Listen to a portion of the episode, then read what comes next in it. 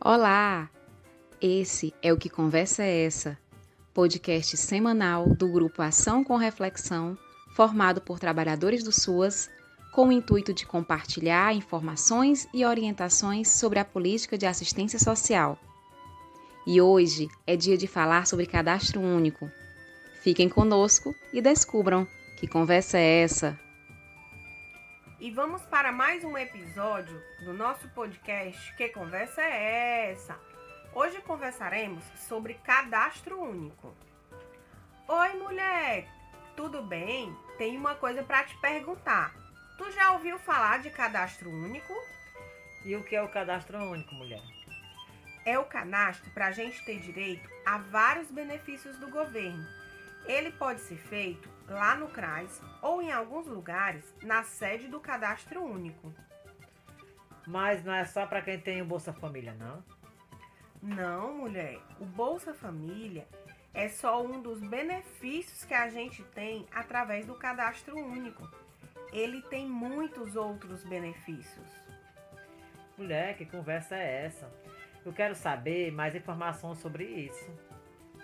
O cadastro único é um instrumento de coleta de dados e informações para identificar todas as famílias de baixa renda do país. Ele tem como objetivo a inclusão da família em programas de assistência social e de redistribuição de renda. Através dele, a família tem acesso a vários benefícios do governo, mas o mais conhecido é o Bolsa Família mas além dele tem outros, ele não é o único. Podem se cadastrar todas as famílias que não têm renda ou que ganham até três salários mínimos. Para fazer o cadastro, um representante da família, de preferência a mulher, deve levar todos os documentos originais das pessoas que fazem parte do grupo familiar, ou seja, que moram sobre o mesmo teto independente de ser parente ou não. O cadastro precisa ser atualizado sempre que tiver alguma alteração na família, seja em mudança de endereço, escola das crianças e adolescentes ou no caso de nascimento ou falecimento de algum membro. E qual é os outros benefícios mesmo, hein?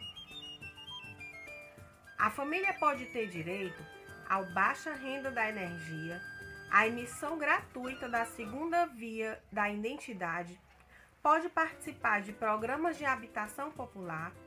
Os adolescentes e jovens de idade entre 15 e 29 anos que tiverem no cadastro podem tirar a carteirinha do ID Jovem. Se forem fazer concurso público ou inscrição no Enem, também não precisam pagar a taxa. Mas atenção, todos esses benefícios dependem da renda de cada família e da atualização do cadastro, que só tem validade por dois anos, com exceção nesse período de pandemia.